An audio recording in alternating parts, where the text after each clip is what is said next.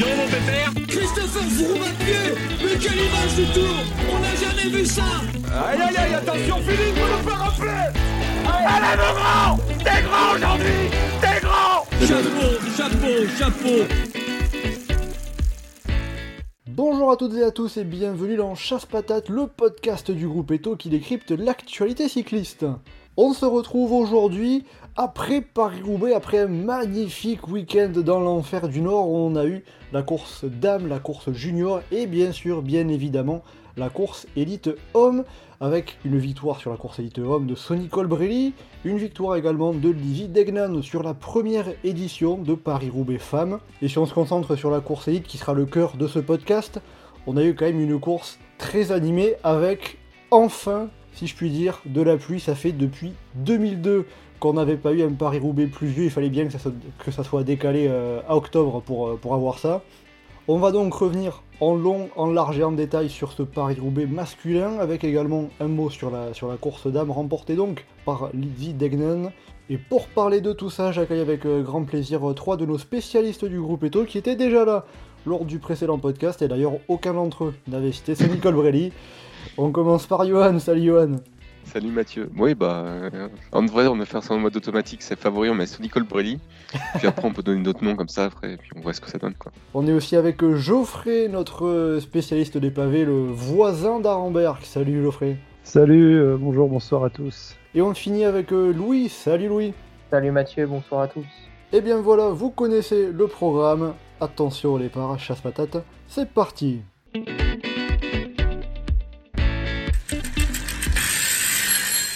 Alors donc je l'avais dit en introduction, Paris-Roubaix sous la pluie, ça fait 19 ans qu'on n'avait pas vu ça, ça faisait depuis 2002 qu'on n'avait pas vu un Paris-Roubaix euh, pluvieux avec de la bonne boue, de la bonne bouillasse.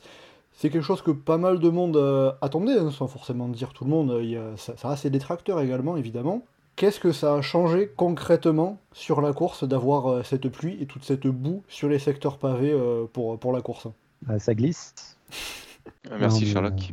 Un pavé sec, on peut, à partir du moment où on bourrine suffisamment sur les pédales, entre guillemets, ça va passer. Bon, il va y avoir de la, gestion des trajectoires dès qu'il y aura des virages. Il y a des pavés où il n'y a pas de beau du pavé euh, comme à Rambert, mais, il y a un facteur glissade qui est beaucoup plus présent et, qu'on a, vu. Le, le nombre de secteurs où il y en a qui glissent, tant côté féminin que côté masculin, c'est des images qu'on, ah, tu disais 2002, mais qu'on avait revues entre-temps euh, en juillet euh, sur le Tour de France en 2014, à plusieurs occasions en mai sur les 4 jours de Dunkerque. C'est à croire que dans tous les mois de l'année, si on fait une course sur les pavés, on peut avoir de la pluie, sauf au mois d'avril.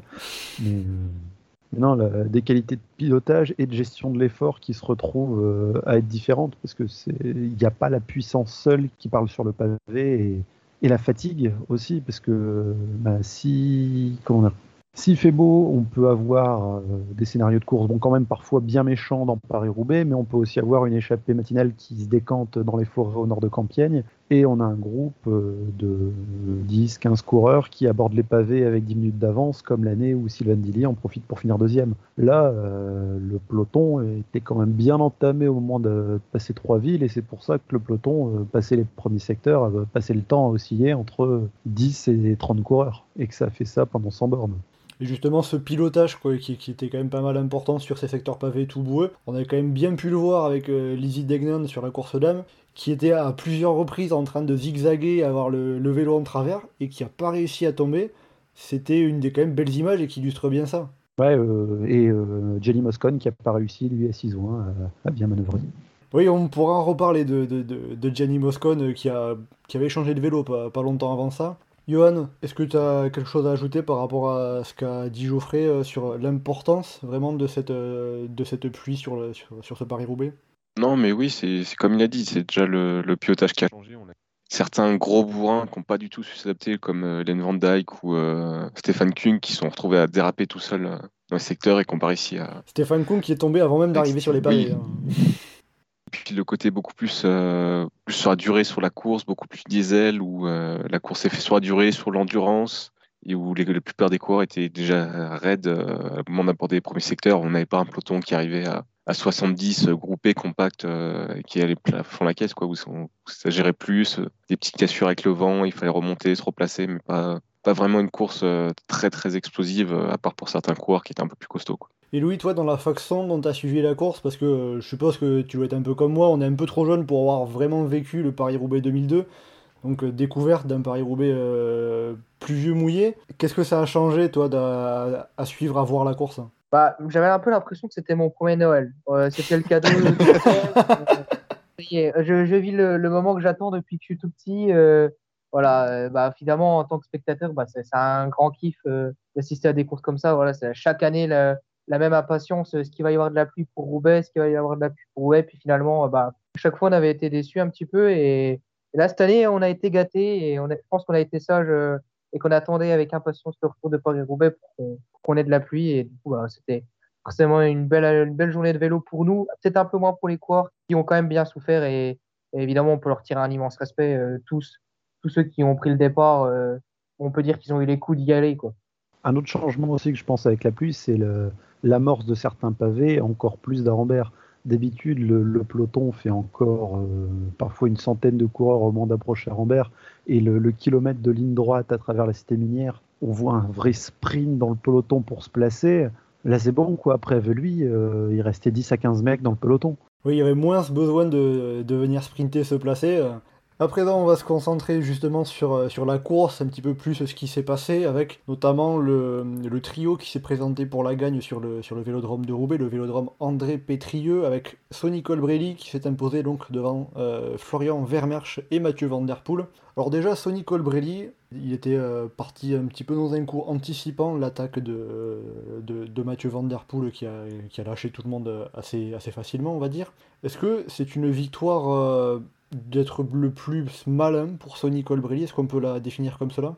À défaut d'être nécessairement le plus malin, il était dans une situation aussi où il a pu euh, bien gérer ses efforts, c'est-à-dire que un qui était un peu usé de l'échappée matinale et qui était moins rapide a priori au sprint allait devoir attaquer, c'est ce qu'on a vu faire dans le final.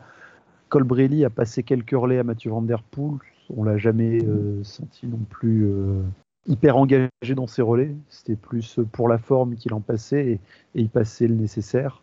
Et comment en plus on a vu qu'un Mathieu Van était complètement HS sur le final et le sprint qui se fait avec une légère vague sur l'extérieur puisqu'il a fallu doubler Moscone qui allait passer lui pour la première fois sur la ligne. Dans l'ensemble, euh, il a, bien géré sa course. Le plus malin, euh, peut-être pas, mais les, circonstances de la course faisaient que bah, chacun roulait autant qu'il aurait pu et dû. Et à partir de ça, et avec sa pointe de vitesse naturelle, il a su, il a su bien s'en sortir à l'arrivée. Parce qu'il a, il a nécessairement dû faire moins d'efforts que Mathieu Van Der Poel, pour qui, euh, à de nombreux moments, euh, personne ne le relayait. Mais c'était normal que personne, ou presque, ne le relayait. Johan, euh, Sonny Colbrelli, il a fait, entre guillemets, sa juste part du travail dans, dans, dans ce trio final Oui, bah, il n'a pas, fait trop. Après, je pense qu'à un moment, il prenait plus trop de relais euh, Mathieu Van Der Poel sur les secteurs parce que je pense qu'il avait peur de se faire euh, se faire distancer. Il voulait assurer un peu le coup, garder un peu des forces, mais euh, il n'a pas spécialement. Enfin, il a fait ce qu'il fallait à faire. ouais, c'était notamment sur le secteur de Canfin-Pével où il était un petit peu limite à suivre. il avait un peu de mal à suivre Van Der Poel. Notamment. oui, mais il s'est bien rattrapé quand même sur le carrefour de l'arbre. Tout à, fait. Partir du, à partir du virage entre le pavé Luchin et le pavé Leblanc, c'est lui qui se place devant. Euh, qui bloque un peu Mathieu Van Der Poel pour l'empêcher de passer et se retrouver devant Moscone et ensuite gérer le rythme euh, jusqu'à la sortie du secteur. C'est lui qui de fait distance justement euh, Gianni Moscone une fois que le d'Ineos s'est repris. C'est ça. Mais quelque part, Colbry, c'était un peu une course de néophyte qu'il a fait, c'est-à-dire que tous les secteurs, il les a abordés très très bien placés pour pas prendre de risques. Euh, c'est pas lui qui mettait le rythme dans les secteurs tentait un peu de suivre, il était un peu, enfin, pas attentiste, mais en tout cas, il regardait un peu la course se faire. Euh, il a très bien senti le coup au moment où il sort avec euh, le Croc, où juste l'échappée était revenu, à, ils étaient revenus à 30 secondes de l'échappée. Là, clairement, il fallait partir tout de suite et pas laisser partir du temps, sinon ça va être compliqué. Et d'ailleurs, c'était compliqué pour Mathieu Van Der et les autres derrière, hein, après de revenir.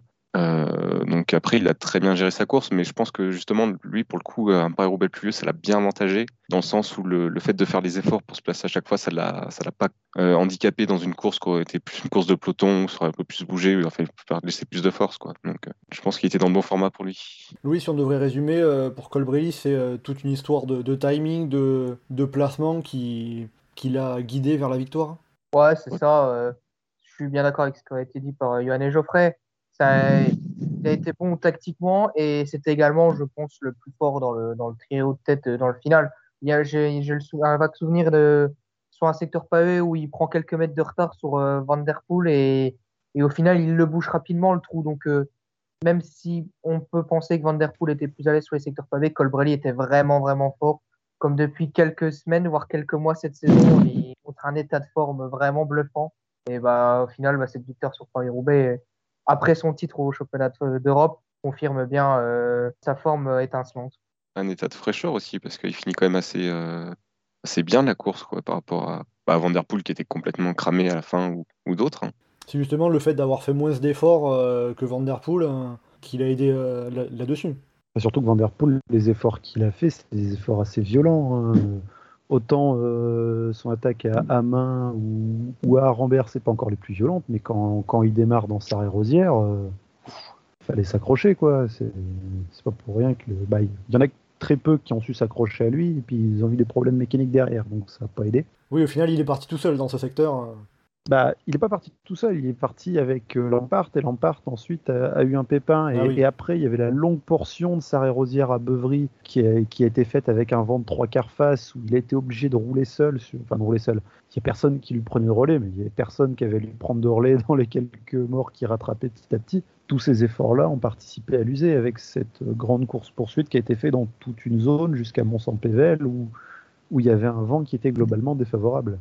Mais oui, mais à un moment, j'ai cru qu'il allait faire une, une Cancellara 2013 à sauter de groupe en groupe euh, jusqu'à Moscone et puis il doit aller sous les sprints ou quelque chose comme ça. Quoi. Et justement, Van Der Poel, est-ce qu'on peut dire qu'il en a trop fait au final avec euh, toutes ses accélérations, euh, ses attaques euh Pas un petit peu trop fait, pas beaucoup trop fait, parce qu'il est quand même pas très loin de la victoire. Mais euh, Oui, euh, forcément, c'est fa- c'est facile, c'est facile à dire après coup, comme après euh, le, le round où il perd de justesse face à face à Casper Asgren, ou, ou après coup, on regarde le sprint à l'arrivée, on se dit ah ouais, il en a trop fait. Mais euh, si on fait un bilan à 150 mètres de la ligne, euh, au round 2 comme à Roubaix, on se disait eh ben, il a bien géré sa course et il a gagné.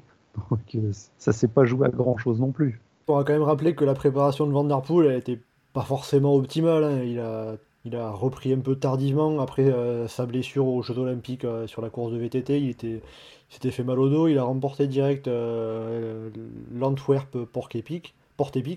Et après, pas, la- pas l'autre victoire, quelques courses avant Roubaix. Mais donc ça a joué justement peut-être sur cette, sur, cette, fraîcheur sur la fin, le fait que il soit peut-être pas à 100%, il n'ait pas fait une préparation aussi aboutie que l'autre. Mais on, est, on reste sur une course en octobre, donc euh, on n'est plus sur de la préparation ou de la fraîcheur. Chacun vient avec ce qu'il a, avec ce qui lui reste, avec les, quelques coupures qu'il a fait dans l'année.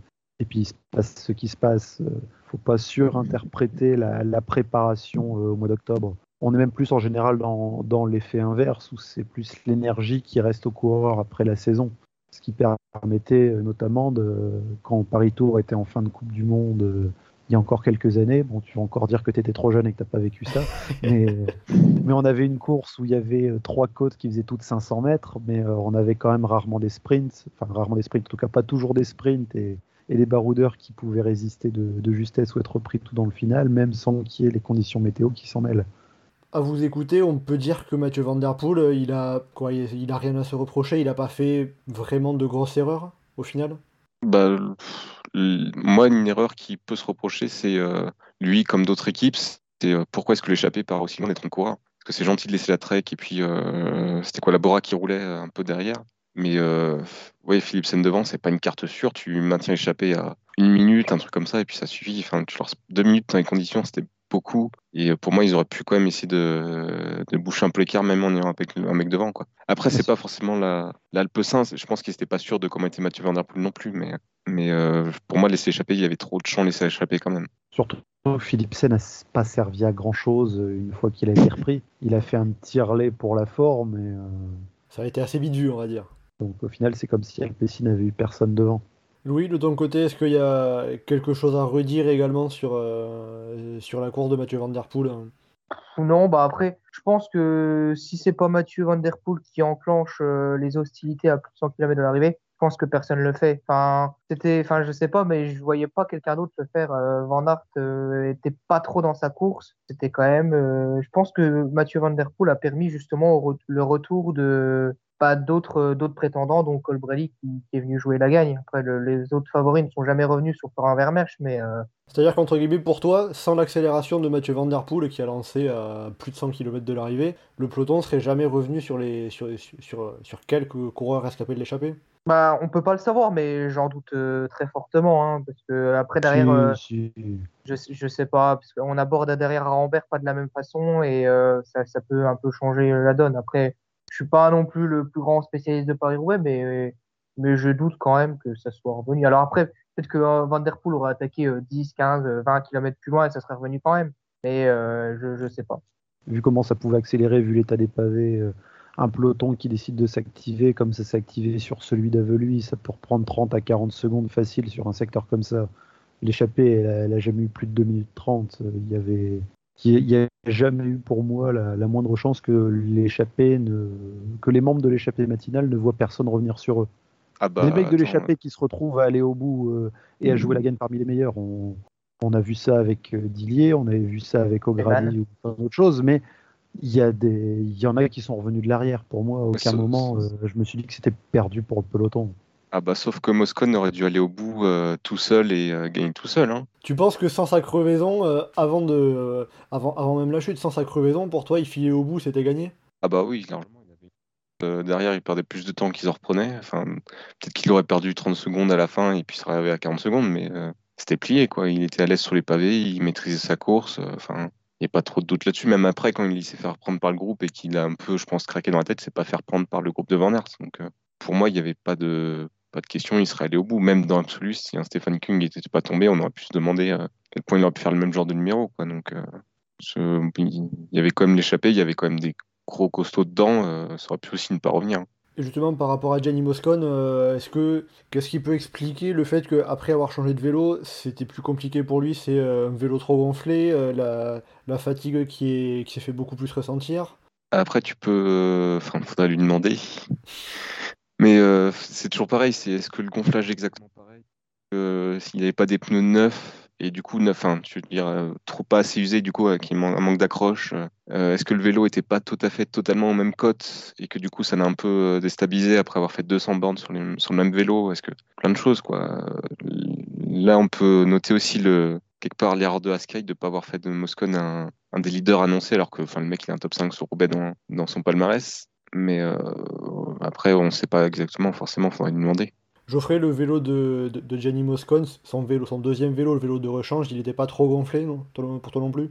Bah, euh, quel matériel euh, je- Les Ineos, je les ai croisés quand ils se faisaient un repérage une semaine avant Roubaix euh, à la trouée d'Arambert, mais euh, j'ai pas été mesurer la pression de tous les pneus Non, mais je veux euh, dire- tant des coureurs ni sur la. Mais, euh, Bien sûr, on peut pas savoir euh, vraiment, mais dans l'impression, en tout cas. clairement, clairement, dans l'impression visuelle, il y a, un truc qui allait pas, mais le qui allait pas, c'est dans le sens où le réglage était pas le même. Mais est-ce que, euh, je veux dire, rien que même s'ils avaient exactement le même réglage au départ, le vélo qui a fait 200 bornes, euh, dont déjà une quarantaine de pavés avec de la boue, euh, il s'est sali petit à petit le vélo et Moscone a pris les habitudes pour contrer un petit peu les défauts qu'a pris le vélo en se salissant.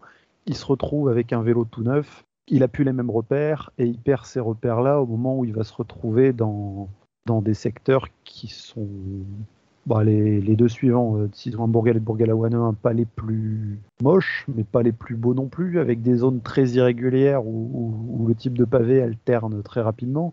Pour dans la foulée avoir euh, Canfin qui pour le coup est un des plus sales et ensuite euh, le Carrefour de l'Arbre qui est un des plus moches. Donc euh, on sentait qu'il n'avait pas une confiance extrême en sa machine. Et euh, Ça joue beaucoup dans ce genre de situation. comme, euh, comme disait Johan, au final, il se fait pas rattraper par euh, le groupe derrière, mais il perd un temps énorme sur, sur la zone de pavé de Cisoin à Gruson. Et ensuite, jusqu'à Roubaix, bah, c'est quasiment plus que de l'asphalte. Et là, il, il s'est résisté. Donc. Il n'était pas à l'aise sur sa machine. Euh. Et après, sur le podium au final que l'on a avec donc euh, Sonny Colbrelli, Florian Vermersch et euh, Mathieu Van Der Poel, avant dimanche matin, les trois cumulés, tout simplement un total de 0 Paris-Roubaix disputé. C'est la troisième fois dans l'histoire qu'on a un podium composé uniquement de néophytes avec la première édition quand même. Et 1899, faut quand même remonter extrêmement loin pour retrouver ça. Et 1899, c'est un peu à part. En plus, Parce donc, que, euh, parce que le- c'était une édition qui avait été courue derrière entraîneur, c'est-à-dire derrière dernier, un peu comme se faisait Bordeaux-Paris. Et donc, il y a beaucoup de pistards spécialistes du demi-fond qui étaient venus. Et il y en a notamment- deux qui sont sur le podium. Et c'est pour ça que c'est des mecs qui avaient jamais fait Paris-Roubaix avant. Sachant que des Paris-Roubaix avant, il y en avait eu que trois. donc on va dire que dans l'histoire moderne de Paris-Roubaix, c'est une nouveauté. Aussi bien avoir un podium 100% néophyte qu'un vainqueur déjà néophyte, puisque ça remonterait euh, aux années 30 avec euh, Silver Mass. Silver Maes, voilà, tout à fait, c'est toi qui avais trouvé, euh, trouvé ça sur, euh, sur le forum, merci bien. Justement, le fait qu'on ait euh, trois coureurs qui n'aient jamais fait Paris-Roubaix avant, qui se retrouvent sur le podium, alors qu'on parle beaucoup de l'importance de l'expérience sur Paris-Roubaix, c'est dû à quoi? Est-ce que c'est dû à la pluie, par exemple, notamment Bah, euh, déjà, oui, la pluie, l'expérience. Quel coureur dans le peloton professionnel a de l'expérience de Paris-Roubaix sous la pluie? Je veux Ah dire, oui, là, à, part, à part David Rebellin, des coureurs pro qui étaient déjà professionnels en 2002, il en reste pas beaucoup. Quoi. Il y a juste ceux qui étaient sur le Tour de France 2014, et encore, je suis pas sûr qu'il y en avait beaucoup. Il y avait Cyril Lemoine, par exemple, euh, de BEB, mais... euh, Sur le Tour de France Adrien 2014, Petit euh, t'avais même pas 10 bornes de pavé, donc tu peux pas non plus comparer. C'était euh, différent.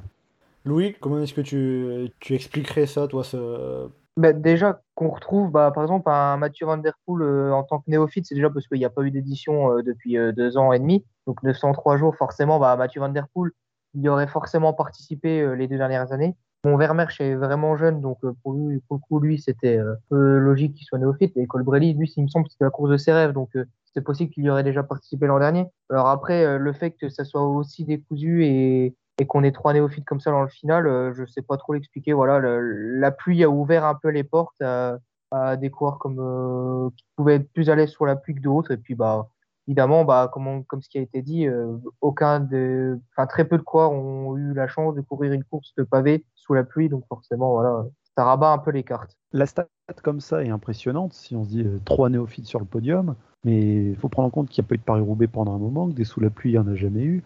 Et au final, si on regarde les trois, Colbrelli, euh, bah, Colbrelli sous la pluie, euh, c'est aussi une énorme étape de montagne sur le Tour de France, donc euh, les conditions météo dégueulasses, ça lui réussit bien. Un Mathieu Van Der Poel euh, qui a son premier Paris-Roubaix, la stat en elle-même, faut prendre deux secondes pour y réfléchir et se rendre compte qu'on n'a pas dit une connerie tellement ça semble hallucinant qu'il ait jamais fait un Paris-Roubaix avant. Et derrière, on a un Florian Vermeersch qui est tout jeune et qui débarque, qui est, qui est quand même passé par pas mal de cyclocross avant. Et qui n'était pas professionnel en 2019 déjà. Bah, c'est ça. Et au final, euh, un Florian Vermeersch qui est sur le podium à son Paris-Roubaix, je veux dire, un coureur belge euh, de 22 ans qui fait deuxième pour son premier Paris-Roubaix sous la pluie. euh, Ça le- remonte à 2002. Le dernier, le dernier Voilà. à qui c'est arrivé, ça a bien continué quand même après. donc. Et justement, pour Florian Vermeersch, on peut lui justement prédestiner un avenir à Tom Budden, qui était justement le, le- le dernier à finir aussi jeune sur un podium de Paris-Roubaix, en plus, plus vieux. On peut lui souhaiter, on peut lui souhaiter en tout cas. On verra ça, on suivra ça. En tout cas, il a dit qu'il visiblement il prendrait pas le, chemin de, Tige Benoît qui s'était révélé très jeune sur, le, sur les pavés du Tour des Flandres. Puisqu'il a dit, Florian Vermeersch, qu'il était un peu trop lourd pour, euh, pour grimper. Bah, ça se voit. Enfin, il n'est pas, spécialement. Enfin, il est quand même massif. euh. En plus, il est assez jeune, donc il a encore un peu des joues et tout ça. Enfin, euh, avant qu'il se mette à grimper, je pense qu'il faudra attendre qu'il soit bien mûr et tout ça. Donc, Eh bien, en tout cas, ça fait un nom qu'on pourra suivre avec attention euh, ces prochaines années sur, sur les classiques flandriennes. On, on verra euh, déjà sur le prochain Paris-Roubaix qui arrive euh, d'ici euh, quelques mois, moins d'un an. C'est déjà euh, la bonne nouvelle. Euh, on verra ce que Florian Vermeersch euh, est en mesure de faire. bah, déjà, Paris Tour, hein, la, la semaine prochaine, euh, c'est euh, typiquement le coureur désigné pour euh, pouvoir faire un, un gros truc. Après, avoir les jambes qui lui restent, mais euh, Ça pourrait tout à fait lui, lui aller avec justement les, les chemins de vigne. euh, on, verra s'il fait tout aussi moche que, sur Paris-Roubaix. Mais ça peut être euh, un prétendant à la victoire, euh, bien évidemment. On va continuer de parler des coureurs qui ont animé ce Paris-Roubaix. On a parlé des trois premiers, des quatre premiers, même avec Gianni Moscon. Parlons de celui qui était un des grands favoris que beaucoup de monde attendait et qu'on attend sur quasiment toutes les courses auxquelles il participe, c'est-à-dire van. Oui, Sonny Colbrelli aussi, mais on en a déjà parlé. Alors je voulais parler un peu de Wout van Aert. Wout van Aert qui fait septième. Il a été entouré pendant, pendant un petit moment, mais finalement il n'a pas été en mesure de suivre notamment les, les attaques de Mathieu Van Der Poel. L'attaque de Sonny Colbrelli notamment non plus, il n'y a pas répondu. Qu'est-ce qu'il a manqué aux champions de Belgique euh, concrètement? Euh, les jambes, hein, c'est la même chose que c'est la même chose qu'aux mondiaux. hein. Là, c'est un peu, encore plus un peu plus évident, mais euh, Il n'y a pas de miracle si tu peux pas, si tout se passe pas bien et que tu n'as pas les jambes pour aller suivre les accélérations des autres. Donc, Il arrive un peu au, au bout de la saison qui a été très longue pour lui, c'est ça? Bah, Ah, lui-même, il le dit dans les interviews qu'il est long. fatigué, qu'il va prendre une grosse pause avant d'aller au cyclocross et que. Enfin, là, je pense que oui, il est un peu en bout de course. Parce que euh, si on regarde sa saison, euh, il fait une saison de cyclocross beaucoup plus dense que ce qu'il avait fait ces dernières années. Après, il attaque directement à Tirreno où il était en pleine forme, et puis la saison des classiques. Après, il coupe, mais avec une préparation sur le Tour où il se retrouve à faire le Tour de France qu'on lui a connu. Et puis après, il y a eu le Tour de Grande-Bretagne où il était encore en forme.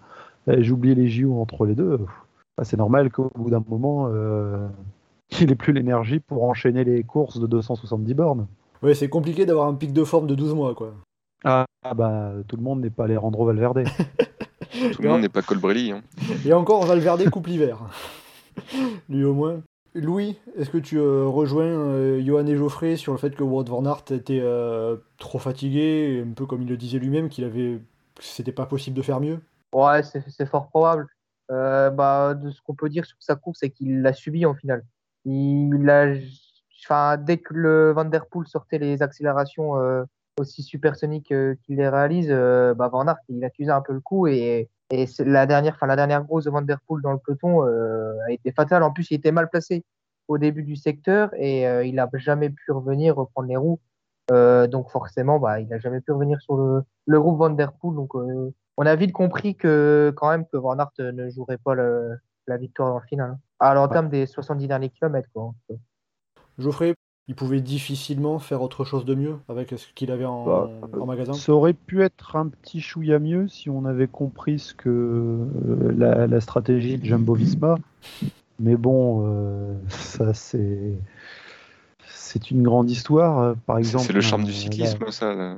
mais c'est dans la grande tradition de, des équipes néerlandaises euh, en même temps de- d'avoir des stratégies euh, avec un énorme flou artistique autour. Typiquement, un Timo Rosen, euh, j'ai jamais compris ce qu'il faisait, comment il courait quand il était devant. Mais bon, c'est pas la première fois, c'est pas la dernière fois qui, qui nous amuse comme ça. Alors, on va passer à. Juste un Oui. petit mot, Mathieu, Louis. si c'est possible. Euh, bah, on parlait de se projeter sur euh, l'année prochaine. Euh, en tout cas, moi, j'ai très très hâte de, de voir la collaboration avec euh, Christophe Laporte. Qui, bah, du coup, on en parlera, je pense, plus tard des Français, mais sixième, euh, très belle course et euh, ça laisse de très bons présages pour l'année prochaine, puisqu'il va rejoindre la, la formation de Jumbo Visma. Justement, tiens, euh, Christophe Laporte, euh, sixième, euh, c'est une vraie révélation pour toi de, de, de voir le Varois euh, à ce niveau-là sur un Paris-Roubaix? Alors, révélation, je sais pas. On savait qu'il était quand même en forme et que ce style de course pouvait lui convenir. Mais en tout cas, je suis pas surpris, mais je suis heureux de le, de le retrouver à ce niveau, même si, euh, même si voilà, il a connu des, des pépins mécaniques qui lui coûtent peut-être la place dans le groupe euh, Colbrelli Van Der Poel. On peut, on peut, peut rêver, je pense, mais, euh, mais la porte était dans un très bon jour et ça fait vraiment plaisir de, le voir se bagarrer comme ça euh, pour de, belles places sur euh, un Paris-Roubaix. Johan, Christophe Laporte, est-ce qu'on pouvait euh, l'attendre aussi fort? Parce que, comme l'a dit Johan, il a eu. comme l'a dit, dit Louis, Christophe Laporte, il a eu des crevaisons, il a eu son problème de frein où on le voyait freiner avec le pied. Tu t'attendais à le voir dans cette forme-là? Bah, j'étais pas sûr de sa forme parce qu'au mondial, il avait été un peu, un peu en retrait, mais euh, euh, oui, enfin, moi, ça m'a étonné plus quand j'ai vu que le fait qu'aucun Cofidis ait déjà fait top 6 et que Laporte avait jamais fait une aussi bonne place sur Roubaix, parce que moi, dans ma tête, il a déjà fait une place dans, ce genre-là. Euh, donc sixième, moi, ça m'étonne pas trop. J'étais plus surpris justement par sa forme, où quand même ça peut laisser des regrets parce que vu les jambes qu'il avait, selon la configuration de course, c'est pas sûr qu'il aurait pu suivre Van Der Poel sur son accélération, mais clairement, il avait de quoi être encore plus devant et euh, ouais, si tu peux te dire qu'il y avait quelque chose à faire, quoi. Geoffrey, est-ce que toi aussi tu as des regrets sur euh, Christophe Laporte après euh, tous les incidents qu'il a eu On peut en avoir parce que je l'attendais plus à être dans le final quand on le voit à Kérénin, donc euh, c'est quand même à 120 bornes de l'arrivée où il est en train de freiner avec ses chaussures. Euh, si tu me dis à ce moment-là que ce mec-là va se retrouver à, à être à jouer au sprint d'une place dans les 10 premiers, euh, j'y aurais pas cru. Alors que bon, dans l'absolu, on connaît un peu son pédigré, il a fait des super classiques, il, est pas loin du top 10 euh, sur le ronde, il fait, euh, deuxième en, réglant le sprint euh, des favoris derrière Van Barle, euh, Vlaanderen, il, est quand même en bonne forme. Les mondiaux, effectivement, c'est pas celui qu'on a vu le plus, mais il a peut-être eu un travail de long. Mais quelques jours avant, il gagnait le Grand Prix de Wallonie de manière relativement impressionnante euh, sur un terrain accidenté. À, à l'étape, euh, comment dire, au, au Tour de Benelux euh, de, de Gramont, il, il était quand même parmi les tout meilleurs aussi. J'ai plus sa place exacte ce jour-là. Quatrième. mais- Et devant, il y avait déjà Colbrelli. Donc, comme quoi. Est-ce qu'on peut dire pour Christophe Laporte que cette sixième place, c'est l'aboutissement d'une progression pas à pas pour le Varois? En tout cas, il passe plein de, plein de crans un petit peu dans tous les sens. On verra euh, qu'est-ce que ça donnera chez euh, Visma euh, par la suite. Quelle liberté il aura pour courir, à quel point il sera contraint d'être euh, à travailler pour certains leaders. Ça, ça, reste, ça reste pour moi une inconnue. Je ne sais pas le degré de liberté qu'il aura dans, dans, dans les courses en général et dans celle-là en particulier. C'est vrai qu'autour de Wout van Aert, bah, depuis que Wout van Aert est là, bah, il n'y a pas vraiment d'autres coureurs qui étaient en mesure de, jouer véri- véritablement sa carte, à part peut-être euh, Mike Tennyson un petit peu. Celui qu'on a le plus juste, c'était euh, donc euh, sur Game, mais euh, sinon, c'est sûr que Van Van Aert, son équipe, c'est pour l'instant sur les papiers, c'est pas, c'est pas incroyable. Quoi. A priori, Laporte vient quand même avec un statut de, pas forcément de leader face à Van Aert, mais court un petit peu privilégié quand même, un petit peu protégé. On a quand même de quoi avoir des, des espérances pour le, pour le français l'an prochain qui pourrait justement profiter un peu d'une tactique d'équipe si elle est mise en place de la part de, de Jumbo Visma. Bah déjà, il s'est mis bien avec Van Aert, parce que tu sens qu'à un moment, il aurait pu le lâcher, et puis qu'il a fait Attends, je vais l'attendre, et puis on va aller rouler ensemble, plutôt je vais pas partir tout seul. Après, donc euh, Christophe Laporte, donc très belle course, euh, très beau Paris-Roubaix, même s'il y a petit regret avec euh, tout- tous ces incidents mécaniques. Est-ce qu'il y a d'autres performances françaises qui, qui vous ont particulièrement euh, marqué? On a euh, notamment euh, Anthony Turgis qui prend la 13e place et qui est le deuxième français présent dans le top 30 euh, sur Paris-Roubaix? Il y a quelques jeunes Français qui ont quand même fait une bonne impression. Voilà, Clément Davy pour sa première participation. euh, bon, termine que 35e, euh, c'est sûr, ça paraît anecdotique, je pense, à la fin de sa carrière, mais voilà, le, le voir mener euh, le, le groupe Van Der Poel à 80, euh, 70 km de l'arrivée, euh, lui, ça lui a donné des ailes et, euh, et il fait bonne impression et j'aurais hâte de le voir sur les prochaines années. Euh, il y a eu les, les deux BNB, bon, Cyril Lemoine est plus expérimenté, mais voilà, Jérémy Lecros, euh, il n'a pas eu de chance, il me semble qu'il tombe à un moment et qu'il perd la course, mais même il, il avait suivi le, le coup de Colbrelli, voilà, et, et il fait une bonne course également. Alors après, c'est sûr, il n'y a pas la place, euh, une belle place au bout, mais euh, voilà, il a de bons présages pour l'avenir. Ouais, les BNB, il n'y a pas le résultat au bout, mais c'est clair que quand à coup tu vois deux BNB euh, dans le groupe des 10 euh, en plein milieu de la tour d'Arenberg, tu dis waouh, c'est quand même chouette quoi. Je pense que Pinot il a quand même pu avoir un bon petit moment de frisson. Après, il leur manque un petit peu le fond pour aller jouer euh, vraiment les premiers rôles, mais c'était quand même vraiment chouette de les voir actifs comme ça et puis d'avoir trois coureurs à un moment dans le, dans le peloton quoi. C'est dommage pour eux qu'ils aient pas pris l'échappée, mais euh, c'était quand même chouette de les voir comme ça. C'était une surprise un peu d'en voir, euh, de les voir autant présents et de voir que c'était euh, les, co- les coureurs d'une équipe française qui étaient les, les mieux représentés. Bah, C'était marrant, mais ils avaient déjà fait le coup à Afghan V-Game. euh, je crois qu'ils en mettent euh, trois dans le premier peloton ou quelque chose comme ça. Et puis il y a Jérémy Lecroc qui fait 11e ou quelque chose dans le genre. Donc c'est juste qu'ils ont finalement une bonne équipe. Et si, ils avaient Mozzato dans l'échappée, c'est vrai. Euh, mais oui, ils avaient une bonne équipe euh, du coup sur les, fl- sur les courses euh, flandriennes pas trop, pas trop accidentées. Et puis c'est assez chouette quoi. Geoffrey, une, une autre performance française euh, qui t'aurait qui t'aurait marqué aussi? Il y en a une autre, mais c'est d'abord celle de Clément Davy, effectivement, qui, qui a manqué de fond, clairement, mais il est encore, il est encore jeune. Je ne sais pas s'il avait déjà participé à un monument euh, auparavant, mais Il avait fait Milan-San Remo cette année, Ouais. Mais il avait fini très loin. il n'avait pas pesé dans le final de la course. Il a, il a jamais eu de rôle d'importance euh, sur, sur quelque chose d'aussi difficile que ça. Et là, euh, c'est de bon augure pour la suite. Il faudra espérer qu'il qu'il confirme. Et sinon, c'est celle de, de Florian Sénéchal qui, qui malheureusement me déçoit, mais là, qui a eu une poisse énorme. Mais, mais tous les deux Koenig, en fait, ont eu, euh, ont eu de la poisse parce qu'à plusieurs moments, on en sent costaud et au final, euh, ils sautent presque tous les uns après les autres. Yves Lampard qui va encore régler le sprint pour la cinquième place, mais, mais je ne sais pas ce qu'ils ont cafouillé euh, au niveau de leur matériel parce que clairement, il y a, y a soit une erreur de stratégie dans la manière dont ça a été prévu, soit dans, dans la manière dont ça a été monté, mais il y a, y a quelque chose qui n'a pas été. Parce que on a vu Stibar très fort, on, on, a présumé Sénéchal costaud, on a vu Yves Lampart avec un niveau énorme, et à aucun moment on a senti qu'un De Koenig pouvait euh, peser dans la course pour la victoire. Justement, avec tous les incidents mécaniques qu'ils ont eu, parce qu'ils ont dû probablement, je crois, ils ont tous crevé à un moment, un moment ou à un autre. Sénéchal qui a connu je sais pas combien de problèmes mécaniques. Yves Lampard qui a dû connaître trois crevaisons à un moment et son, son, derrière, était cassé. Est-ce qu'on peut parler vraiment de malchance pour eux à force avec toute cette accumulation de problèmes? Bah, C'est ce que je me demande. Je dis, à partir du moment où il y en a autant, là, c'est plus de la malchance. Quoi. Il, y a, il y a un quoi quelque part euh, derrière et il faudra qu'ils en tirent les enseignements. C'est ça de se nommer Paris Tour pendant des années. Au moins là, ils auraient une vraie répétition pour gérer les crevaisons, tout ça. Mais là, du coup, comme ça fait trois ans que Roubaix n'a pas eu lieu, euh, ils ne savent plus comment faire. Comment est-ce que tu pourrais expliquer, toi, ça, Johan Il n'y a pas d'explication de, vue de l'extérieur ou il y en aurait une? Bah, c'est toujours compliqué de, parce qu'on n'a pas les coulisses de est-ce qu'ils ont le matériel de d'habitude, est-ce que comme ça pleuvait, que c'était pas les mêmes conditions, euh, ils n'ont pas pris le bon matos, enfin, tu sais, des, une erreur de choix de matériel, après ça arrive, ça. C'est toujours dur de l'extérieur de dire. Est-ce que c'est aussi parce que leur coureur était peut-être un peu, euh, un peu dans le dur et que du coup ils roulaient au mauvais endroit et que du coup ils allaient faire des crevaisons parce qu'ils roulaient dans un trou, dans une ornière Il y a Yves clairement qui était très très très très fort. Euh, les autres, même on n'a pas pu voir Sénéchal, mais les autres ont quand même subi un petit peu quand même. Donc c'est peut-être pas que la faute du matériel non plus.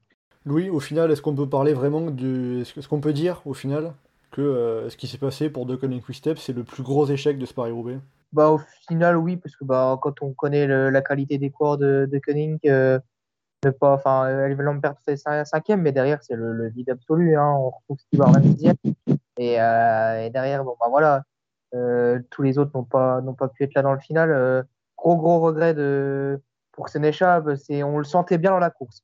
Euh, il était présent et d'un coup il a disparu. Et gros gros regret de ne pas savoir ce qu'il aurait pu faire dans le dans le final et vraiment de voir toute la valeur qu'il aurait pu nous montrer sur le sur Paris Roubaix qui est la course de ses rêves.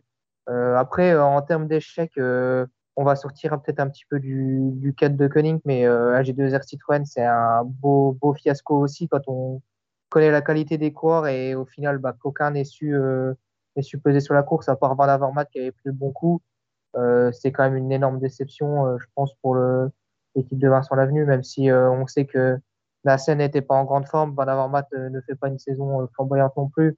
non, c'est quand même une déception pour ma part du côté de la J2R Citroën. Johan, je te vois pas vraiment d'accord sur le plus gros échec de ce Paris-Roubaix. Bah, G2R, de toute façon, on savait qu'ils allaient être à la rue et qu'ils allaient pas peser, donc c'est pas tellement surprenant. Après, moi, je pense à la Bora en termes d'échec, avec Sagan qui se casse la gueule tout seul, et puis euh, tout est Nispoli complètement la rue, et aucun coureur qui pèse à aucun moment sur la course. Je sais même pas combien finit le premier Bora. Quoi, mais... C'est Peter Sagan, 57ème. C'est quand même extrêmement oui, voilà. ouais. non, bien vu, bien vu. Parce qu'il y avait Danielos qui était aussi parti dans l'échappée et qui aurait pu faire une bonne course, même. mais même lui, n'a pas, je crois, a connu quelques soucis mécaniques et et n'a pas pu peser sur la course derrière. C'est assez, enfin, c'est triste pour. Après, par contre, à l'inverse, une équipe qui a fait une très belle course et on ne s'attendait pas forcément, c'est Israël, Startup Nation, euh, avec un Boivin mais euh, incroyable et que franchement on peut vraiment avoir des regrets euh, sur sa chute. Parce qu'il pouvait jouer la gagne clairement et puis même Van Asbrook dans l'échappée qui était super bien, même un Seb Van Mark était très très fort vu toutes les 50 crevaisons qu'il a eu quoi. Oui, Seb Van Mark, ça va être un petit peu la, même question que pour, que pour De qu'à force, est-ce qu'on peut vraiment parler de malchance pour Seb Van Mark? Il y a quelqu'un qui a fait la blague, euh, dès a la caméra sur lui, il a une crevaison. Quoi. Euh... Après, le bon point, c'est qu'il va jamais s'énerver, il va jamais stresser ou paniquer après une chute ou une crevaison, tellement il est habitué. oui, ça au moins, c'est sûr que c'est l'avantage. On va dire qu'il connaît un peu la chanson et euh, on, verra si, euh, on verra si au prochain Paris-Roubaix, euh, il arrive à, à, à, ne pas avoir d'incident mécanique. Sinon, par rapport à, aux échecs de De Koenig, où ils font cinquième et je suis, je suis retourné vérifier dans les stats que j'ai mis dans la présentation de la course sur le forum. Euh, bon, déjà depuis 1995, les équipes de Patrick Lefebvre, bah, ils retombent à seulement 50% de victoire. Hein. C'est pas terrible, hein, dis donc. Hein. C'est seulement, c'est seulement la sixième fois qu'ils ils ont aucun coureur sur le podium depuis euh, un quart de siècle. Et c'est la première fois depuis 2011 qu'ils ont aucun coureur sur le podium. Donc, euh, quand c'est la première fois en 10 ans, même s'ils ont un coureur qui finit cinquième, je pense que on peut quand même parler d'échec pour cette équipe-là. Ça permet de, mettre en perspective, en effet. euh, merci de ces petits chiffres, euh, Geoffrey. Après la course on va parler un petit peu de la course dame. Le premier Paris-Roubaix féminin qu'on a eu euh, samedi avec une démonstration d'Elisabeth Degnen, euh, Lizzie Degnen qui a fait quasiment tous les secteurs pavés en tête. Je crois qu'elle a attaqué même avant le premier secteur pavé qui était, qui était au programme de la course. Sur le premier, si je dis pas de bêtises. Sur le premier, bon, comme on n'avait pas d'image, c'est un petit peu compliqué de savoir précisément, mais bon, on va dire que si elle est partie sur le premier, elle a fait, euh, elle est sortie de tous les secteurs pavés en tête, euh, seule, en tout cas. Déjà, avant de euh, parler de concrètement ce qui s'est passé sur Elisabeth Degnen, est-ce que c'était une réussite pour vous vraiment ce Paris-Roubaix féminin, ce- cette première édition de Paris-Roubaix femmes? Bah oui, on voit le plateau, on voit les coureuses qui a eu devant, celles qui se jouaient la gagne. Ça, a été une belle course, même s'il y avait des gnanes devant, mais, pendant toute la journée, on se disait, mais est-ce qu'elle va tenir Est-ce qu'elle va tenir quoi? Et quand Marianne Vos se met à embrayer et qu'on voit l'écart qui chute d'un seul coup de, de 2 minutes 30, 2 minutes 40 à, à 1 minute 30, euh, c'est, euh, je veux dire, le- il y a quand même eu un aspect suspense, même s'il y a eu une échappée euh, solitaire dantesque. Maintenant, voilà, cette échappée solitaire dantesque, euh, côté masculin, alors j'ai pas été vérifié toutes les éditions une par une, mais un numéro solitaire épique comme ça, en mémoire, j'ai Fausto Coppi, mais d'autres aussi loin de l'arrivée, j'en ai euh, pas. Après, c'est vachement biaisé par la distance de la course sur la course En dame. plus. Enfin, En Le- plus, elle part dès le départ presque, mais euh, il Ouais. y, il avait très peu de kilomètres avant les pavés. Il n'y Mais a pas de fatigue avant autre- les pavés, quoi. C'est enfin, Mais c'est presque un un autre- contre-la-montre.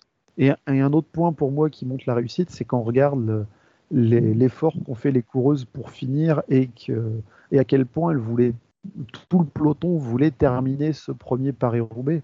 Parce qu'il n'y a pas beaucoup de classés avec les délais. Mais euh, je veux dire, si on, si on passe au-delà de- des délais, il y a plus d'une quarantaine de coureuses qui ont quand même terminé la course hors délai pour aller chercher le vélodrome. Donc, euh, ce, ce mythe qui est Paris-Roubaix, qui est une course hors du commun. Il n'y a, aucune course qui peut être comparée à Paris-Roubaix. Il n'y en a aucune qui passe sur des pavés tels. Il n'y en a plus aucune qui se termine sur un vélodrome euh, aussi vieux, même sur un vélodrome tout court d'ailleurs. Et, euh, mais, mais voilà, quoi. Je veux dire, tout le peloton, et, et j'étais sur le pavé à Templeuve et c'était pas un des plus loin. Et, et on voyait, mais des, des dizaines de minutes après que les premières soient passées, déjà, il y avait des coureuses, mais qui toutes qui passaient une par une, qui avançaient plus, qui tenaient plus sur le vélo, mais qui sont arrachées pour aller terminer cette course. On parlait de, de Siskevicius il y a quelques années, où avec la caméra autour de lui, le fait qu'il crève avec sa voiture qui est sur, le, sur la dépanneuse derrière, ça rajoute au- un petit côté culte. Mais là, je, je veux dire, j'ai vu des dizaines de coureuses qui étaient dans cet état-là, qui tenaient à peine sur le vélo, qui avaient le village frigorifié avec la boue, mais qui voulaient se battre pour aller continuer, pour aller encore avaler une trentaine de kilomètres de, sur la course, euh, dont une bonne de quinzaine en pavé. Et, et rien que pour ça, pour moi, c'est une réussite. C'est ça qui est beau aussi et qu'on a bien retrouvé, euh, en effet. Johan des interviews sur le vélodrome à fin de course qui étaient très, très touchantes, très chouettes, euh, avec vraiment une grosse, grosse émotion euh, qu'elles ont pu ressentir et de ce que ça, l'importance que ça avait, quoi. C'était vraiment assez, assez sympa à voir. Et justement, donc, euh, Geoffrey, tu l'as dit un petit peu, hein, le- les- il y a très peu de courses euh, chez les femmes, pour pas dire aucune, qui utilisent des secteurs de ce genre, des secteurs tout plats mais bien défoncés comme il faut. Ça a joué, Même chez les hommes. même chez les hommes aussi, c'est vrai, mais chez les Même hommes, il y a eu des. Paris-Roubaix précédemment, même si ça fait deux ans et demi qu'on n'en avait pas eu, il y a un peu plus de références. Chez les femmes, le fait de ne que ça soit une découverte, d'avoir ces pavés-là pour tout le monde, absolument tout le monde, ça a joué, ça a aidé aussi peut-être Elisabeth Degnan à, à faire son, son échappée solitaire. Je sais pas si ça a aidé, mais euh, côté masculin comme côté féminin, ça, ça, met les grands coureurs nécessairement à l'avant, ou des jeunes qu'on retrouve, euh, retrouve par la suite. Et là, on regarde le, classement. Oui, Degnan devant, qui est, qui est une des meilleures coureuses de- des dix dernières années. Dans la foulée, euh, mais, mais derrière, je veux dire, on n'a que les meilleurs qui sont retrouvés à être là. Pas toutes les meilleures, mais toutes celles qui se retrouvent à être devant sont parmi les meilleures.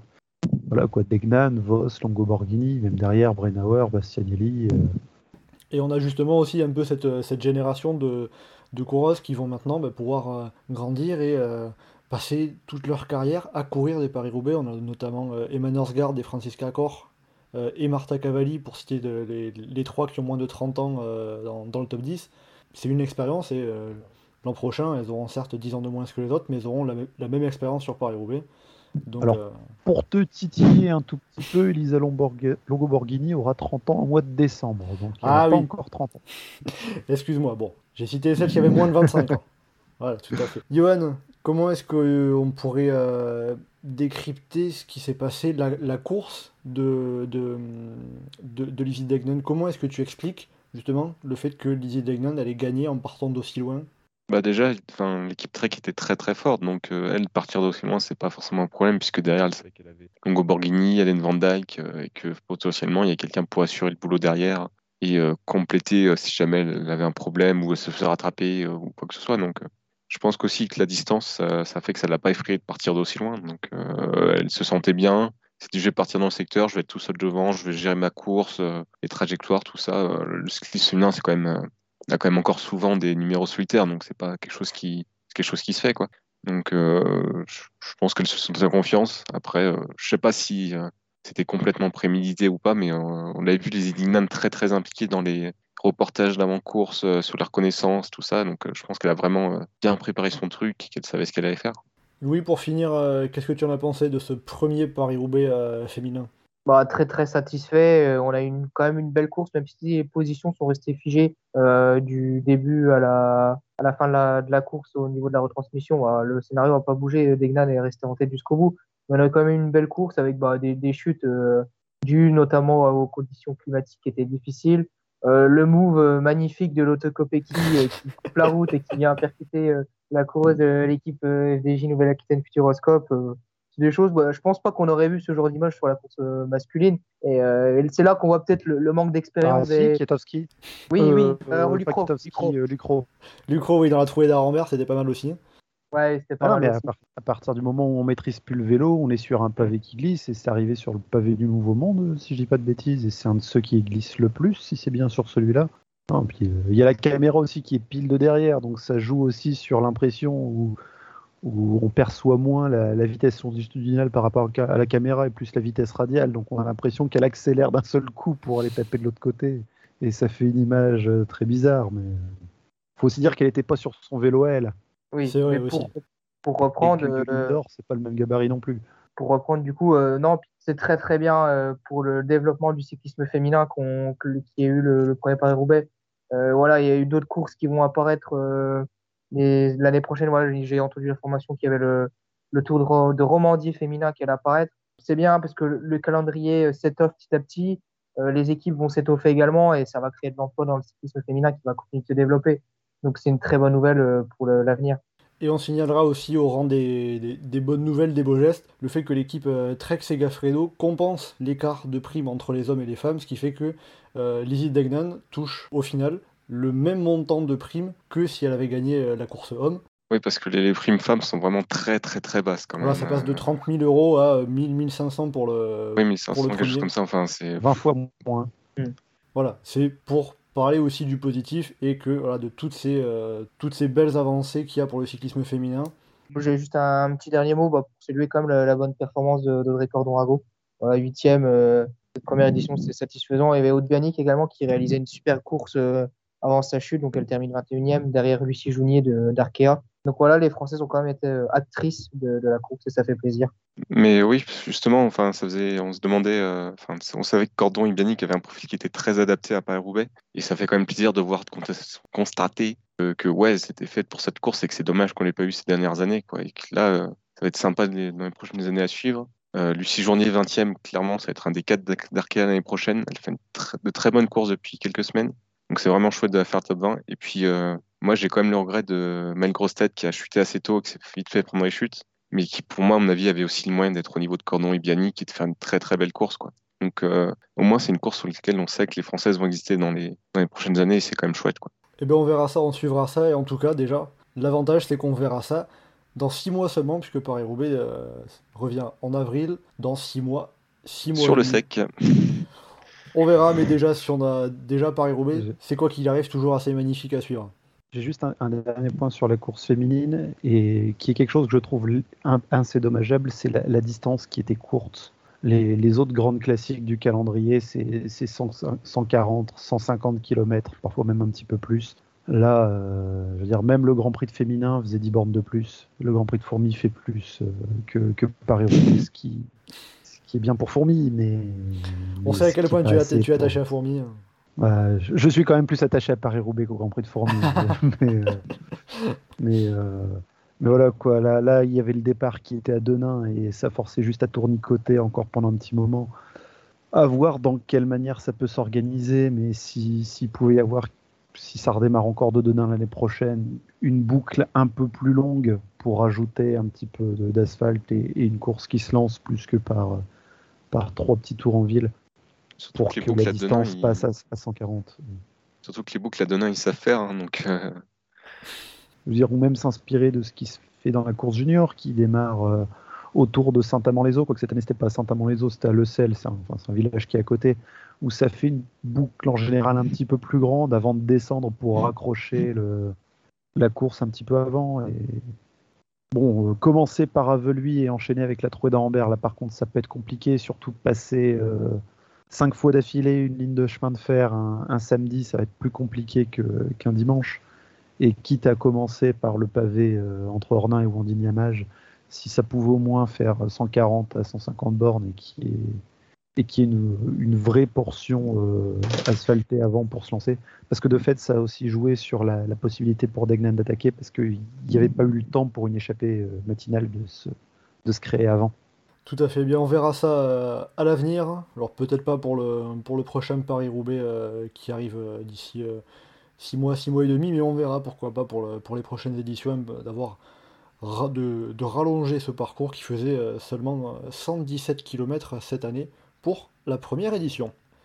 Avant de finir, on va faire un petit euh, pronostic, messieurs, sur euh, la- le dernier monument de la saison. Celui-là, il reste bien en fin de saison, il n'y a pas de souci. C'est ce samedi, le Tour de Lombardie, qui euh, C'est en août change- l'année dernière, quand même. Oui, bah oui, bah, comme quoi euh, tout arrive. Euh, 2020, c'était une année assez particulière, mais cette année, ça revient en octobre. Dernier monument de la saison, donc le Tour de Lombardie, qui euh, repasse un parcours entre Com et Bergame. Ces dernières années, c'était euh, Bergame à Com, donc on n'aura pas euh, notamment le mur de Sormano. Donc, messieurs, un petit pronostic sur, ce Tour de Lombardie qui sera le sujet de notre prochain podcast la semaine prochaine. Johan, qui est ton favori pour le, Lombardie samedi? Oui, alors c'est c'est bien gentil les courses avec les néophytes qui gagnent, tout ça, c'est sympa, mais place aux vieux, Vincenzo Nibali, qui va faire son troisième euh, Tour de Lombardie, rejoindre la légende de Damiano Cunego. Vincenzo Nibali qui a justement gagné euh, chez lui pour la première fois, je crois, de sa carrière en Sicile euh, le week-end dernier. Oui, voilà, qui est, qui est très en forme, euh, qui, sait- enfin, qui connaît le, le Tour de Lombardie, qui sait gérer. Geoffrey, qui est ton favori pour le Tour de Lombardie de ton côté? Ah bah, comme Johan, je vais partir sur un, sur un habitué, enfin habitué, quelqu'un qui l'a déjà gagné, et je, je vais dire Bauke Mollema. Donc on a deux coureurs de l'équipe Trek, euh, deux coureurs euh, trentenaires. Louis, est-ce que tu veux nous apporter un peu de changement? Et pour moi, ça sera Adam Yates, qui est euh, en forme. On a vu sur le Tour d'Émilie, quatrième. Quatrième de la dernière Vuelta également. Euh, c'est l'heure de conclure pour Adam. Donc euh, pas de français, pas de Pinot, Godu ou autre. hein? Pour Pinot, euh, je pense qu'il a- il manque encore un petit peu de foncier pour vraiment jouer la gagne sur le monument. Euh, Aujourd'hui, il a pris l'échappée sur la Coppa Bernocchi, il termine cinquième, c'est une bonne performance, ça fait plaisir. Mais je pense qu'il lui manquera un petit peu pour euh, être devant. Concernant David Godu, lui, euh, bah, pourquoi pas. On a vu sur le Tour d'Émilie qu'il était en forme, que sans sa crevaison, il aurait pu bien jouer le, dans le final. Alors pourquoi pas. Alors après, il y a les, les autres cartes de la G2E, on a vu ça également brillant sur le Tour d'Émilie, mais après, voilà, ça, ça risque d'être un peu plus compliqué que, que sur l'édition remportée par Pinot ou même celle d'avant où Alaphilippe euh, fait deuxième, il me semble, troisième peut-être, je me trompe, où euh, on avait vu des Français briller, mais pour cette année, j'y crois un petit peu moins. Bah, Il y a la Philippe quand même qui est. Oui, mais il y a Alaphilippe, qui- vraiment- a quand même le champion du monde, on va pas l'oublier non plus, Ouais. qui, serait, euh, qui, qui sera bien sûr à suivre. euh, que S'il a ses jambes du, du championnat du monde, euh, courage aux adversaires. Quoi. Dans l'absolu, euh, s'il a la forme des championnats du monde, tant euh, de la course que de la célébration après, euh, Benoît Cosnefroy peut, Ah, mais il y a trop peut de codes faire quelque chose. Oui, après, il faut, faut voir s'il a pas laissé euh, trop de jus euh, dans le champagne. Et bien voilà, avec tout ça, on arrive euh, tranquillement, mais sûrement à la fin de ce podcast, on a pu euh, bien évoquer euh, ce- ces, ces éditions de Paris-Roubaix, masculines et féminines. Alors bien sûr, on n'a pas, euh, on n'a pas pu tout traiter, parce que pour ça, il aurait fallu encore en parler pendant trois jours. Mais si vous voulez continuer à échanger encore sur, sur l'enfer du Nord, ben, vous pouvez, que ce soit euh, dans les commentaires sur la vidéo YouTube, ou également venir sur, euh, sur le forum du groupe Eto, legroupeeto.fr, pour le prochain épisode de Chasse Patate. On se retrouve la semaine prochaine pour faire un débrief des dernières grandes courses de la saison. On a le Tour de Lombardie samedi, on a Paris Tour dimanche avec une start list certes un petit peu moins impressionnante puisque ce, n'est pas du World Tour, mais ça sera à suivre euh, quand même une, une assez belle course de fin de saison. Johan, Geoffrey et Louis, merci beaucoup d'avoir été en ma compagnie euh, pour ce podcast débrief de Paris-Roubaix. Et donc en attendant euh, le prochain podcast, la semaine prochaine, vous pouvez nous retrouver sur le site et le forum du groupe Eto, legroupeeto.fr, ainsi que sur nos différents réseaux sociaux, Twitter, Facebook et Instagram. N'hésitez pas à commenter, liker et partager ce podcast. Merci beaucoup et à bientôt dans Chasse Patate